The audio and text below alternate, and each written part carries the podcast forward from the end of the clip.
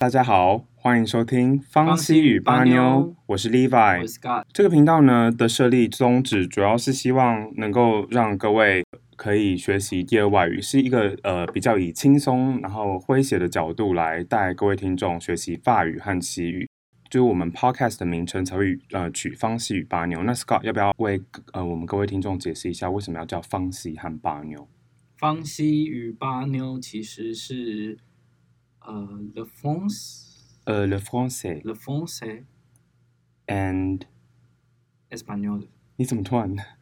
好因像我我在想说法文的法文要怎么说？Le français？Le France 所以呃，取谐音听起来就很像方西，然后巴妞就是 el es 呃 el español，对 El Espagnol，然后巴妞那呃取巴妞这个尾音，然后没错。构成了我们的今天这个节目。然后今天是我们开播的第一集，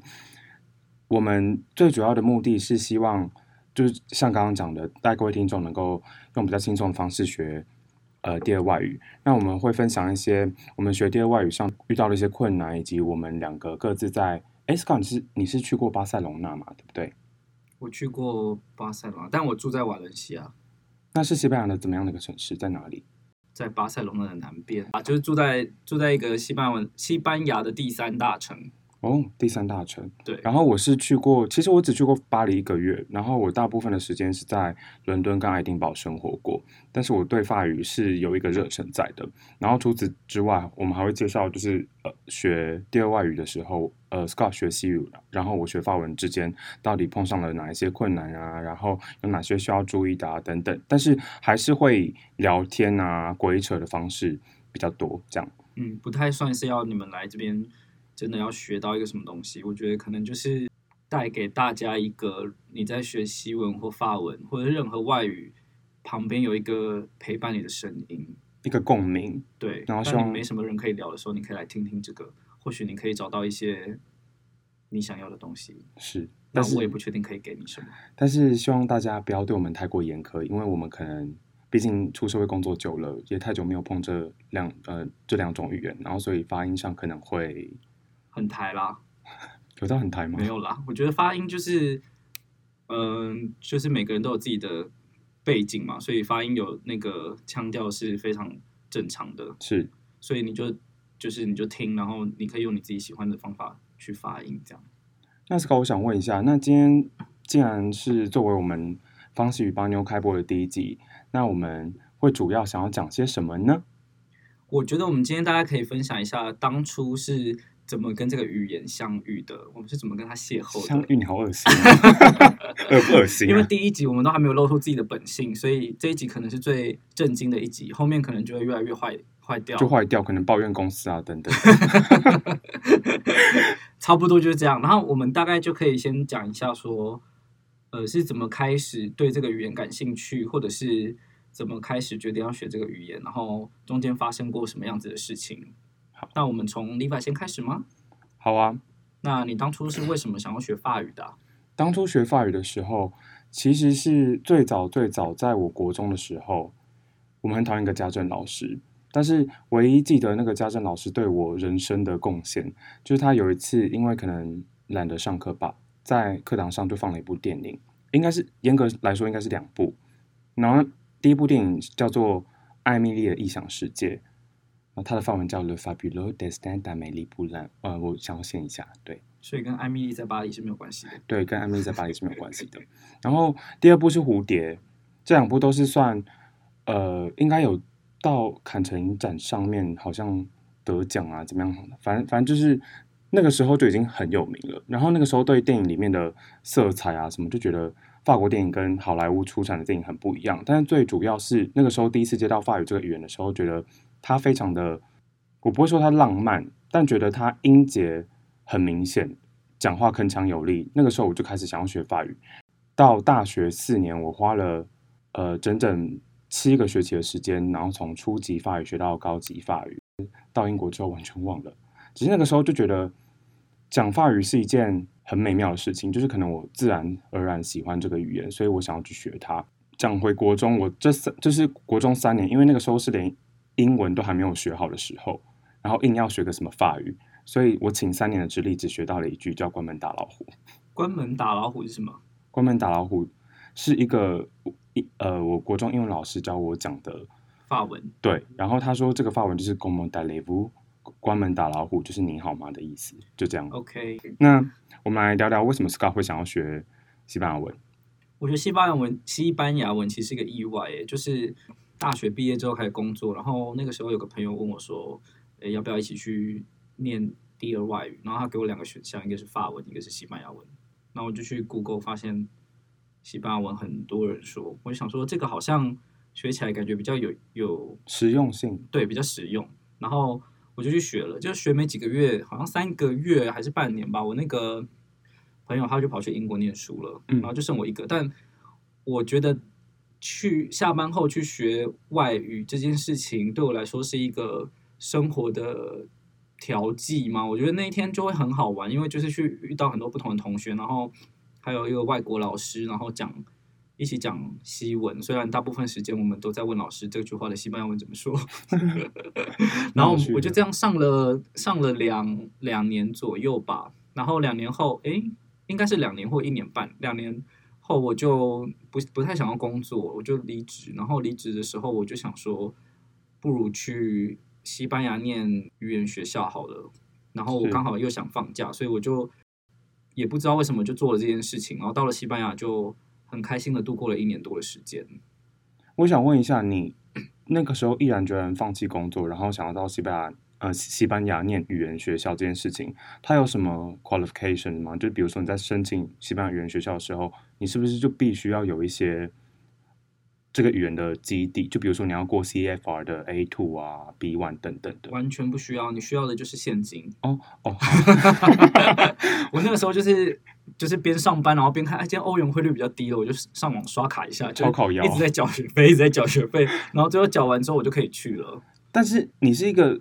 就是毕竟你那个时候是初阶学习者嘛，嗯那你突然把自己放到全西班牙语的语境环境里面，你不会觉得压力某种程呃某种程度上算是蛮大的吗？我觉得这个跟我的个性有一个关系，就是我很容易紧张，没错，可是我很不容易事前紧张。我都到现场，我才发现啊，大事不妙。就是我拖着行李哦到达了西班牙当地的时候，我就想说，糟糕，我到了。怎么办？我到了，然后我就开始发现，呃，我完全听不懂他们在讲什么，因为我还提前两天还三天，我提前两天或三天到，因为我想说第一天就要上课的话，我可能会措手不及。然后我前两天都有去学校门口看一下，我就是练习一下我要怎么去那边，就搭公车，然后怎么到那边，我练习了两次。然后到礼拜一上课的时候，就进行了那个能力分级的测验。就那一天，就是会有大量的新生进去，然后你就可以开始，老师就会给你一张考卷，然后写完之后会一对一的口说。嗯，那是我人生第一次这么认真的讲西班牙文。然后我在台湾虽然学了两年，但我们班完全没有在念书，所以我的程度测出来是 A two，不高，对，就是最低的那种。就是 A one 是 A B C D 开始教，然后 A two 是从我喜欢什么那个基本的问候语啊等等的。对，所以我就从 A two 开始上，然后上课的时候，其实基本上都听不是非常懂老师在讲什么。我们的语言学校，我不太确定其他国家的语言学校是不是也是一样的，就是它全部都用你在学的那个语言教，就算是 A one，是没它不，会用英文或者是其他语言来帮助你，对，它就是全然的使用西班牙文教。嗯，然后我的 A two 就是用西班牙文开始上课，嗯，当然老师很会比手画脚啦，上了大概三个月，我才开始真的听得懂路人在讲什么。嗯，就是前三个月，基本上我觉得我过得还蛮自己的人生，嗯。因为我不知道路人到底在讲什么，尤其是去便利商店，因为其实那一阵子让我体会到说，在呃你听不懂的语言环境下生活，其实不是一件非常困难的事情，因为你每天会做的事情其实差不多大同小异，就很像你在操作手机一样，你跳出东西，你其实根本就没有看他写什么，你都知道要按什么。对，所以其实你去便利商店啊，或者去去超市买那些东西，大概流程你只要适应个一个礼拜，你完全就是听不懂，你也可以做这件事了。就是哦，买菜，然后他就会问你有没有会员，要不要袋子，然后多少钱，然后你就看荧幕就知道多少钱。所以你就是可以简化成就是没有会员要袋子嗯多少钱，然后跟他说谢谢拜拜就结束。这个我在当初去英国的时候的感觉很像，因为大学四年我是念外语系，我念完就觉得哦，好像就是不知道天高地厚，就觉得、哦、自己英文很强了。但是其实你刚到国外的时候，因为我很喜欢英国，然后我尤其喜欢英语的英国腔，然后我会选英国，就是一来我想要到他们那边体验他们的一些当地的文化，然后再来就是我想要学英国腔，然后到最后我的确学到了。我就突然发现，你在你待在台湾一个非英语系国家，你要是你真的很想突破一个门槛，你就必须让自己出去，就是你必须把自己放到那个语境底下。然后刚开始好像会觉得无法融入啊，沟通很难啊，没有办法交朋友。但是那真的都想太多，就像呃，就像 Scott 刚刚讲的一样，其实每天做的事情差不多。然后当你每天做的事上手的时候，你就可以游刃有余的去可能交交朋友啊等等的。但是我觉得，我觉得最能够让你的语言突飞猛进。local 化的，就是教那边当地的另一半，然后他就会教你一些非常非常生活的用语，就会比较有一种 可以融入的感觉。但是我在英国的时候，我还是其实多多少少在学法语啦，因为我还是很喜欢。这这两个语言的特性就是他们其实很相近，但是他们是不同语系的，这样。很相近是指说你因为是学呃外语英文为主的大学生，对。然后你有的这些词汇，它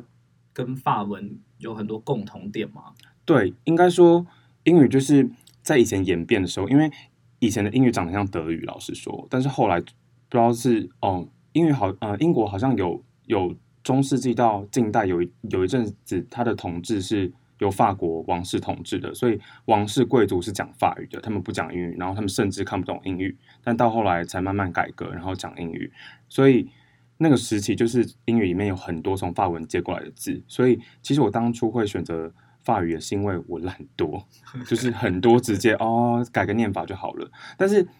讲到发音，刚刚讲到念法嘛，发音上啊，其实就是因为 Scott 是一个比较务实的人，所以他他会告诉我们说西班牙文就是怎么拼怎么念嘛，但法文就比较给白，他就有一些要发不发很烦。法文我之前。为了去法国玩，我有学过大概半个月到一个月的法文。哦，我就是直直接想放弃，因为那个什么有很多鼻音，鼻他我觉得法文的鼻子 很厉害。对，那鼻音很多，对我来说就是 ang 跟 n 或者是 on 之类的声音，可是他把它念得很相近。所以你言下之意是法国人鼻子很厉害，那西班牙人什么很嗯？当然是舌头啊。好。西班牙文就真的单纯很多，就是怎么写就怎么发音。除了一些有，因为有几个音，有几个音是两两种写法念起来是一样的的时候，他们就可能就是要记一下，像 B 跟 V 这这两个声音是念起来是一样的，或者是其他的东西，不会分不清楚吗？那怎么分呢？还好哎，之后再跟大家分享。好了，我们今天就是不要细聊太多，今天就是大概讲一下。为什么我们会想要学这两种语言？然后，嗯，这个节目的特性是什么啊？然后之后，嗯，各位听众听到的时候，就可以呃，跟我们一起产生共鸣。没错，或者是如果你们有想要知道一些在当地生活会遇到什么样的事情啊，可能是英国或者西班牙，虽然今年疫情的关系，大家可能还是出国不了，但我们也可以跟大家分享，用我们。仅存的一些记忆。好，那今天差不多就到这边。那希望各位听众能够持续追踪，呃，追踪，然后订阅我们。Scott，你还有什么话要说吗？Ciao，au revoir，我们下次见，拜拜。拜。